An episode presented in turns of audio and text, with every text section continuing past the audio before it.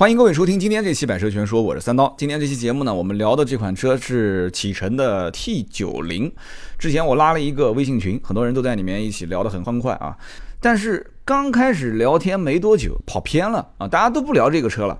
全是在聊什么溜背车啊、轿跑式 SUV 啊，这全是聊其他车上去了。说明一点，这个车型本身其实关注度不一定很高，但是轿跑式 SUV 或者说是溜背式造型呢，很多人还是非常关注的。大家都有一颗闷骚的心嘛。讲到今天这个车型啊，所谓叫轿跑式 SUV 啊，同级别当中有十二到十六万这个区间当中唯一可以买到的。啊，轿跑式 SUV，这是他们自己官方这么宣称的啊。在广州车展上面，旁边就来了一哥们儿，销售先是看了我一眼，没理我，他可能觉得我不是买这个车的用户啊，我不是目标人群，我也不知道他怎么看出来的啊。一个男的带了一个女的，呃，不知道是是这个女朋友呢，还是老婆还是什么，他就啊上去开始跟他介绍，说，哎，先生，广就广州那边的啊，先生啊，我们这个车呢是十二万到十六万这个价位当中啊，唯一可以买到的轿跑式的 SUV 啦。那个男的呢？回过头来就一脸漠然的回来一句：“什么叫轿跑？” 我当时正准备走呢，回头看了一眼啊，就问题问的那个销售他很尴尬啊，就是后面我不知道他会不会跟他解释什么叫轿跑，我当时也没时间，我就先撤了啊，我先撤了。什么叫轿跑？这个问题其实问的挺好的，或者说换句话讲，我们今天是不是可以先聊一聊什么叫 fastback，什么叫溜背车？大家可以去关注我们的微信号“百车全说”，你看一下历史文章，你就会看到星期五的时候，就是我们的刀妹，我就特意让她发了一篇历史的相关的文章，就什么叫溜背车。而我今天节目里面，首先一开始开篇，先跟大家谈一谈溜背造型的车为什么一直卖的都不是特别好，是一个绝对的小众车型。哎，就很奇怪了。但是看这个样子呢，启辰又希望 T90 是它整个品牌体系里面的一个转折的车型。销量的一个能支撑的车型，造型方面啊，就以前一上 D 五零啊，或者是 R 五零啊，或者 T 七零或者 R 三零的时候，大家都说，哎呀，这车不就是那个那个那个日产的那个什么车吗？都能找到原型。但是启辰的 T 九零这一次，哎，你说长得像什么车？日产家里面没有啊？哎，日产有这样的车吗？轿跑式的 SUV 吗？没有。结果抬头一看啊。隔壁的广汽本田有，很多人说这车长得像广本的歌诗图，哎呀，结果这就醉了，这就像生个孩子，结果长得像隔壁老王，这就哎，这太难看了啊！这怎么办呢？就是这太尴尬了啊！相关的领导在这个车上市之前，启辰一定是做好了心理准备，而且是严令禁止，不允许任何人说这车长得像歌诗图。但其实我觉得啊，都错了。啊，有人说怎么都错了呢？我看很多媒体都说这车长得像歌诗图，我也觉得很奇怪啊。你说长得像歌诗图，我承认，但是有没有觉得说这个车更像一个冷门车型啊？双龙的艾腾，哎呀，我又躺着中枪了啊！艾腾说我中枪了，启辰说我怎么又中枪了？长得像艾腾，真的像。大家仔细去看啊，启辰的 T 九零，它是把这个整个有点像艾腾的 C 柱给拉扁的感觉。你把两个照片来回的反复切换看一看，真的是这样子啊！但是虽然说了这么多，还是一句话啊，这真的是一个正向开发的一个车型，仅仅是外形上哦啊，不是说技术。我在网上看到一个资料啊，说这个车子的设计师是一个八零后的设计师啊，但这个启辰中心的这个整个设计师，他资深设计师是一个叫张永亮哈，张设计师八零后，这哥们儿以前是东风的设计师。说到东风的设计师，当时我在想，这以后不会说这这启辰的车设计的越来越像东风标致吧？结果看到了一款概念车啊，这个概念车叫 Wow V O W Wow。结果看完之后，我真的也就 Wow 了我不多说什么了，大家自己去搜吧。V O W 这个车，然后你把标志的四零零八那个车照片放旁边，你就知道我想说什么了啊！很有意思啊，很有意思。但是这个呢，毕竟啊，你你正向开发也好，正向的这个去去设计也好，我觉得你有这个心思，这是好的啊，总比某些品牌整天就是三百六十度无死角像素级的拷贝。比它要强得多得多嘛，对吧？你就哪怕设计的丑一点，我们也认了。T 九零这个车，你要说价格高不高呢？如果当成一个中型 SUV 来说的话，价格确实在同级别当中不高，本身走的就是性价比路线嘛。但是二点零带 CVT 变速箱，在同家族里面也能找到 T 七零，哎，这个就是个问题了啊。虽然说 T 七零比它小，对吧？T 七零就是逍客嘛，对吧？就个紧凑型的 SUV，但是有个问题就是。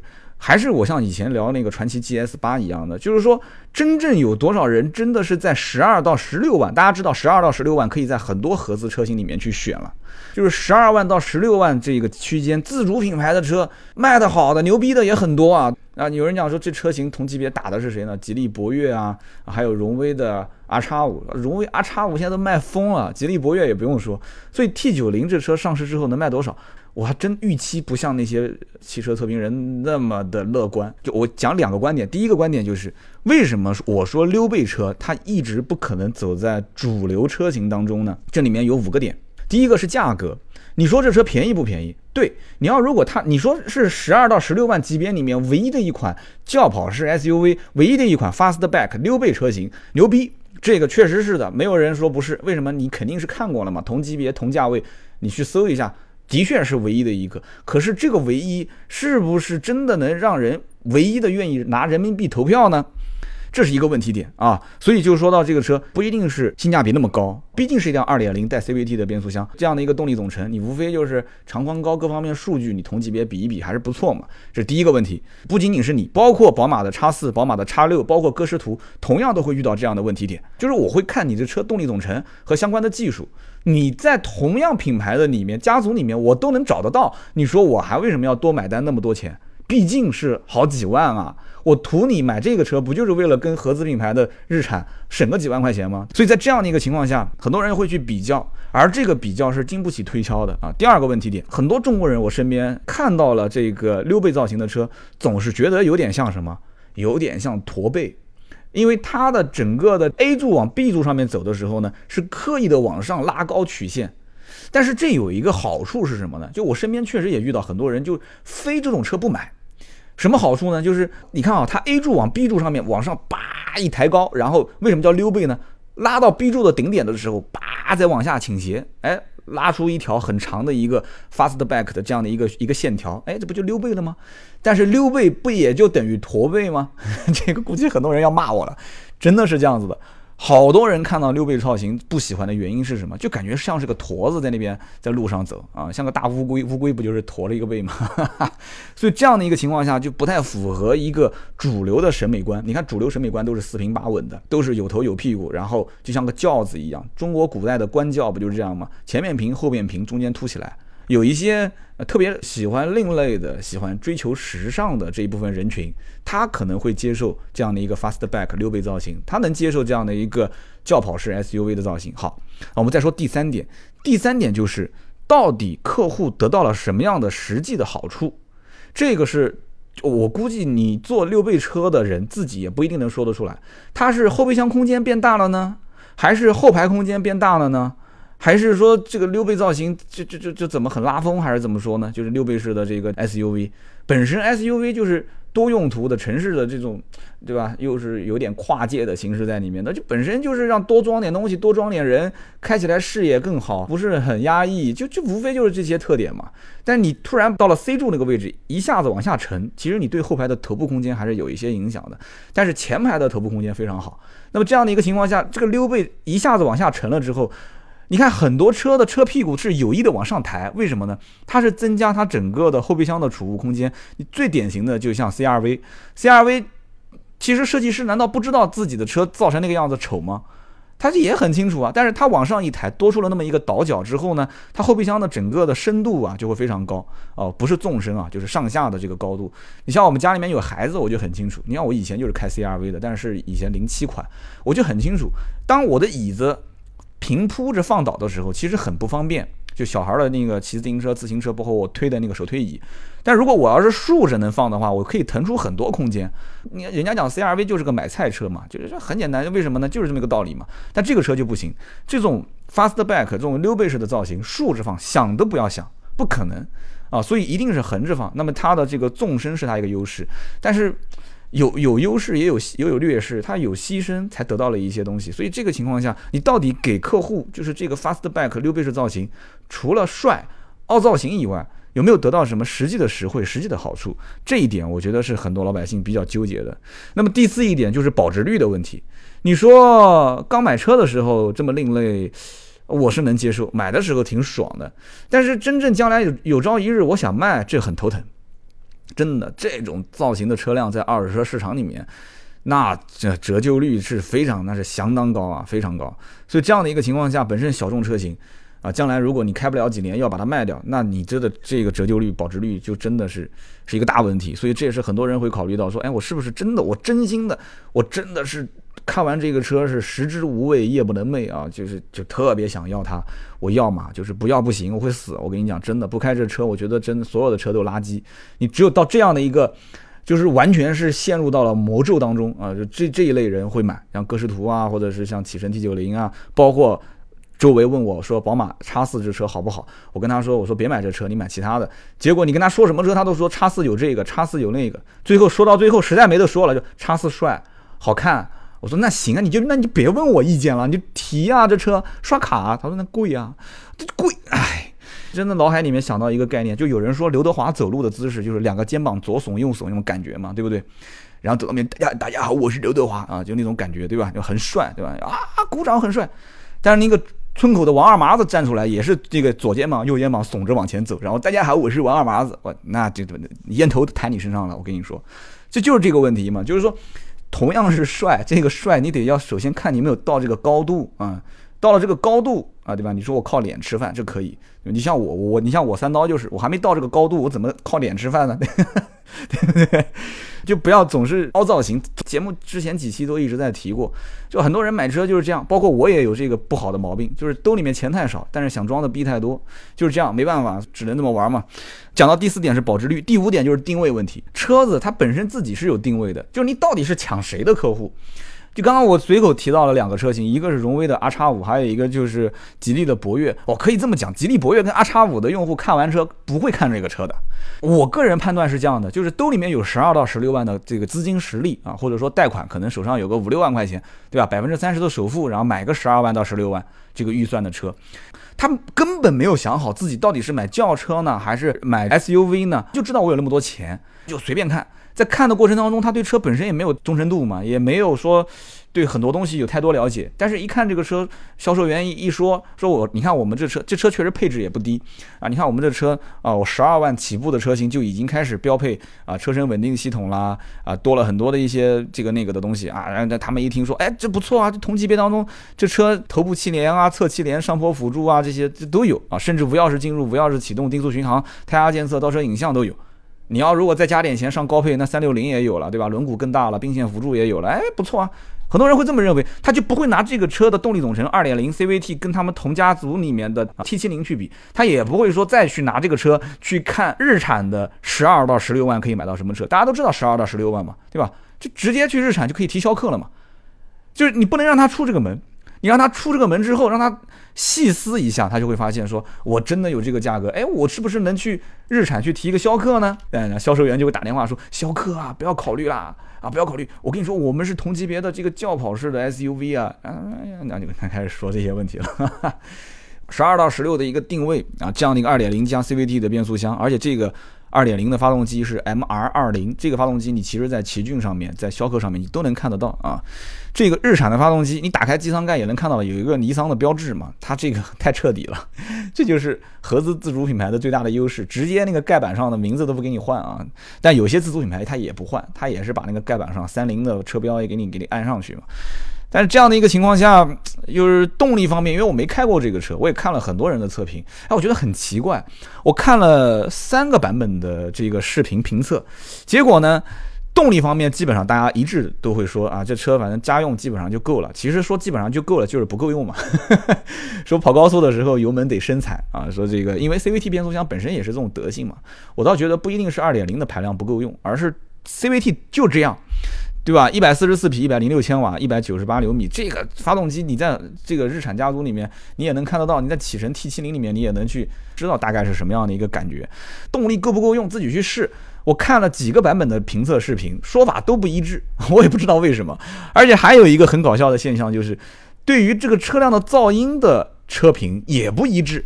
我看了三个版本，一个版本说这个车的缺点是噪音控制不是很好，发动机舱的噪音以及路面的噪音，呃，就反馈的都是比较的，就是比较感觉不是很舒服。然后结果看到另外一个评测。这个这个机构给的这个评测是，这个车的优势就是它的整个噪音控制非常的好。还有一个讲的就比较就是也不得罪人，他就是说噪音的控制呢是在同级别当中的正常水平。所以看得我有点懵了，我因为我没试过这个车。说到噪音，我就插一句话：如果你要说这个车的噪音怎么样的话，真的是不同的路段。车辆反馈出的噪音都是不一样的。大家知道有软路基有硬路基，有没有发现过？你在开车的过程中，如果你是在最左侧的车道，你的耳边传递给你的噪音，跟在你开的中间车道和开在右车道的噪音都不一样。那你车评人，我当时也没仔细看他们是在哪一股车道上开，他们周围是什么样的一个环境啊？环境音是怎么样，我都不知道。你不去在封闭式的同一个路段上用同样的仪器去测试，你怎么能说这个车噪音好还是不好呢？就完全就是随口说，就是这种感觉。你看我视频停了那么久，我。不太敢玩这个东西，因为不客观嘛，没有一个绝对客观的车评。还有一个轮毂的问题，这本身试的都是顶配，都是大轮毂。那小轮毂呢？很多人买一定是不会买顶配的。那要是不买顶配，小轮毂的噪音怎么样呢？所以说，在整个的车型的试驾体验方面，我觉得真的我没试过。大家有机会如果感兴趣的话，你可以去试一试，看一看。但是通过广州车展，我实际的坐在车内啊，去体验这个车的时候，去感受它的做工的时候，说两点啊，第一点。就是当年启辰的 R 五零上市的时候，那是二零一二年，一二年我还在 4S 店上班，启辰的 4S 店离我们不远，哈，就在我以前上班的单位的前面，就走过去也就五分钟。我还真的当时去看过那个车啊，打开车门，大概扫了一眼我就走了，因为只要打一眼我就知道了这个车到底是什么样的概念，它就是。拿着日产的相关的淘汰的技术过来之后，然后尽量能省即省的把成本控制到最低，啊，所有的能能用硬塑料的绝对不用软塑料。那既然你表面都已经。不走心了，那你里面的那些线路啊，那些零部件的成本控制，那就可想而知了嘛。所以我觉得当时启辰 R 系列就 R 五零、D 五零这两个型号，我倒觉得说我一点都不需要看，因为这种车再便宜我都不会买。那谁会买呢？那真的就是属于那些实在是真的没有钱。然后这个车走性价比，在将来让一点点优惠啊，看看国内的自主品牌没有最差，只有更差就讲那个年代啊，一二年之前。所以在这个那个年代里面，大家会觉得说，那既然没得选了，那多少它也有合资的一些技术在里面，那我就选它吧。啊，就是怎么讲呢？矮子当中拔将军拔出来这样的一个车，所以当时我是这么认为的。那这一次在广州车展拉开车门之后，看了 T 九零之后，发现哎。还真别说啊，就整个自主品牌，大家现在整体的都在提升嘛，对不对？那么合资自主品牌，我看到 T 九零，觉得说，哎，整体做工，第一眼的印象是，那绝对不是当年二零一二年我看这个启辰 R 五零的感觉，就提升的就很明显，不是一个档次了，提升了两三个档次了。但是呢，坐进去你真的细看的时候，你就会发现，我看很多那个车评里面也都提到那一点。他呢又想营造出一个高档的氛围啊，就比方说啊，面板的真皮缝线啊，啊，座椅上面加了一个名牌啊，就是那个启辰的英文 V 开头的那个英文啊，启辰啊。如果说这个车型的做工再给他个两三年的时间，然后再让他说，呃，知道自己的使命是什么。如果他是理解了这件事情之后，他开始不计成本的去。增加自己在内饰做工方面的一些提升，那就我觉得很恐怖的一件事情了。那我觉得自主品牌呢，就一定要开始要要阻击它了，就得阻击这种合资自主品牌。这本身就是一个边缘型的中国特色的一个品牌。我刚刚讲的缝线歪歪扭扭的，特别是中控上方的那个缝线，它不是一条直线啊，所以这一点我还是比较庆幸的。你看现在国内的很多一些自主品牌，包括我自己开的那个车啊，那小奔驰啊，那你看它那个缝线做工各方面就很细腻啊，这个真不是一天两天能搞定的。包括质感，你看那个小旋钮的质感，塑料的质感啊，摸上去之后没有什么太多的一些给人高档感。但有人讲说，刀哥啊，你十二到十六万的车，你还去要求这些东西吗？以前肯定是不要求，但是现在不一样了。现在十二到十六万已经可以选很多很多车了，兄弟们。同级别的排量配置，现在自主品牌太多可以选的了，所以对这些东西还是有提升的空间。我觉得明年、后年、大后年这些车型肯定还是要在陆陆续续的频繁的换代啊，这是一点。那么另外一点就是。这个车型本身它的天窗啊，大家有人要讲了，说啊，这天窗十二到十六万这个级别，你说不给配个全景天窗吗？但我不知道是不是设计的问题，因为它是这个 fastback 大的溜背造型啊，是不是不太方便设计全景天窗啊？一个小天窗，那很多人会觉得说，哎，这这不是。别的车子，你看我随便买一个配置，最低配都有全景天窗，这车怎么没有啊？那这还不算什么啊。目前来看，因为车还没正式上市，我看之前的那些测评当中啊，有显示说这车主副驾驶化妆镜里面没有带灯，但我估计他开的是工装车，这车不应该主副驾的化妆镜不带灯，应该是会带灯的啊。所以这些呢是现在目前看到的一些小问题点。但是它的优势也很明显啊，大屏幕十二点三英寸啊，这个车哇，那么大个屏幕啊！有人讲说，那这能干嘛呢？能干嘛呢？我也不知道能干嘛，反正就是还是那几个功能呗，无非就是手机能把它投射上去。我身边有很多车已经是带手机映射功能了，但是好像我也不知道为什么，大家都不太愿意把手机连在这个车机的屏幕上面。你想现在人人揣个手机，就恨不得密码设个两层才好呢？就每个人手机里面都有点小秘密，对吧？你听我节目，你手机没有小秘密吗？对吧？多多少少都有点小秘密。所以这样的一个情况下，这个手机映射，映射是什么概念啊？映射就是你手机里面弹出什么东西，那个车上自动就会弹出来，包括声音、图像，对吧？你就微信你一打开，万一要一不小心点进去，对吧？那这就很尴尬了啊！车上万一要有其他人。那么这个车呢，目前来看的话，市场的反应还是不错的。我们说一说目前我了解到的一个情况。目前来看呢，其实整个的日产，包括启辰的这个品牌的销量，全年大概是在一百多万辆。那么一百多万辆是什么个概念呢？一百多万辆基本上和北京现代的全年的销量差不多，所以看起来是。啊，大家一听说啊，天籁、雅阁、凯美瑞、丰田、本田和日产，就看起来说这三家应该是竞竞争对手，应该是死磕对方的嘛。但其实并不完全是这样。日产真正对标的现在在国内的品牌北京现代，至少在销量上是想干倒北京现代，就是名次再往前进一步嘛。但是有个问题点是什么呢？你看日产的车型的这个搭配，日产的轿车轩逸、阳光、蓝鸟啊，包括那个卖的非常差的 March。啊，然后卖的非常好的天籁，然后骐达，骐达已经停产了，然后西马，西马以前卖着一直都不是很好，现在也就那么个样子呗，反正比以前稍微好一点了啊。再看它的 SUV，奇骏、逍客、楼兰啊，这还有一个就是也不知道是 SUV 还是跨界的力威啊。那么在这样的一个情况下，整个日产家族里面的绝大部分的销量全部都是靠什么车来撑？绝大部分的销量都是靠逍客、奇骏、楼兰这三款车去支撑，所以逍客、奇骏、楼兰去支撑整个日产的销量，你不觉得这是很恐怖的一件事情吗？如果这三款车的销量一旦要是市场上老百姓审美疲劳了啊，或者出现其他品牌有一些更有竞争力的产品的时候，整个日产不是说日产某款车，是整个日产的销量下滑会非常严重。这就是把鸡蛋不能放在一个篮子里面的原理嘛，大家都能理解。然后在启辰家族里面卖的最好的是什么车呢？启辰家族里面卖的最好的就是 T 七零那很简单吗？逍客卖的好吗？对吧？它比逍客便宜嘛，也是无缝对接逍客，所以启辰的 T70 的销量是目前支撑整个启辰的一个冠军的车型啊。它就是属于叫什么叫一款轿车啊带四款 SUV 就占了整个的东风日产的百分之七十以上的销量。我的个天哪！有人讲一款轿车是什么？刚刚没听你说，对，一款轿车就是轩逸嘛。轩逸是一个非常非常。看不懂的车型就没什么特别的特点，但是这车就是卖得好，一个月能卖三万多辆。但是这是两款轩逸同时的销量，就是一个新轩逸，一个轩逸经典款，对吧？大家知道轩逸的经典款优惠幅度也不错，销量然后价格也很低，销量也很高。两代同堂嘛，一款轿车加上四款的 SUV 就构造了它百分之七十以上的销量，这是很危险的一件事情。因为毕竟东风日产有二十多款车型啊，你要把这个启辰算上去啊，光是东风日产本身就十五款，加上启。启辰有二十多款车，所以说在这样的一个情况下，很多人就能理解了，就是说启辰跟日产之间的搭配到底是什么个意思呢？就包括我们今天讲的 T 九零这个车，它到底是什么样的一个战略上的意义呢？我以后是不是要花钱为了它来买单呢？啊，我们就讲到一个概念啊，什么概念呢？就是说本身啊，启辰这个品牌，他想干的一件事情是什么呢？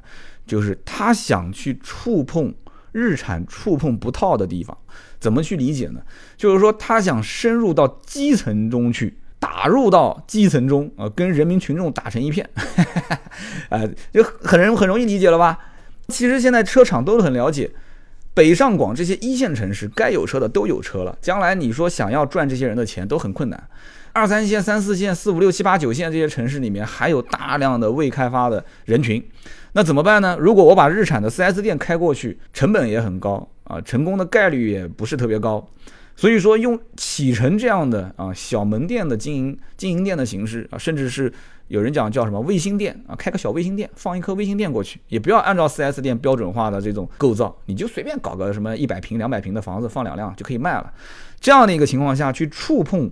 日产触碰不到的地方，那你说 T 九零这个车，你说你说在一二线城市开，有人会笑话说，哎呦，你开个十二三万的车，你还给整个什么轿跑式 SUV？的确有可能一二线城市会这样，但你要在三四五六线城市开，之前讲过吗？就无非就是还那几个观点，要够大，要有面子，要价格便宜，要配置高，就这么简单啊，就是简单粗暴。那你说这车够不够得上呢？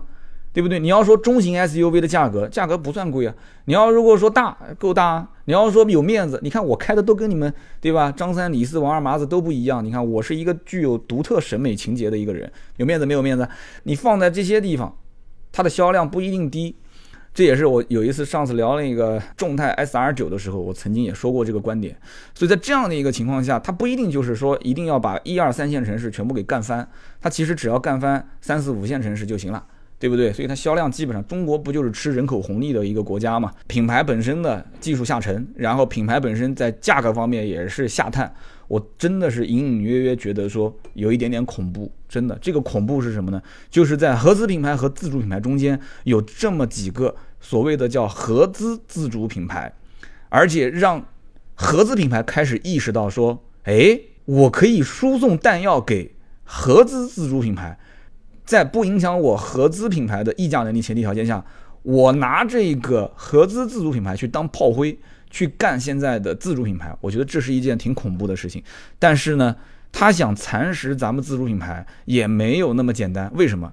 因为现在的自主品牌已经是一头啊睡醒的雄狮了，不是谁过来说拿两根棒子就敲敲啊，就谁家过来说跟我吼两嗓子，我就吓得直哆嗦，没这么个说法。啊，现在要干，那就是硬碰硬的干，就这么简单，对不对？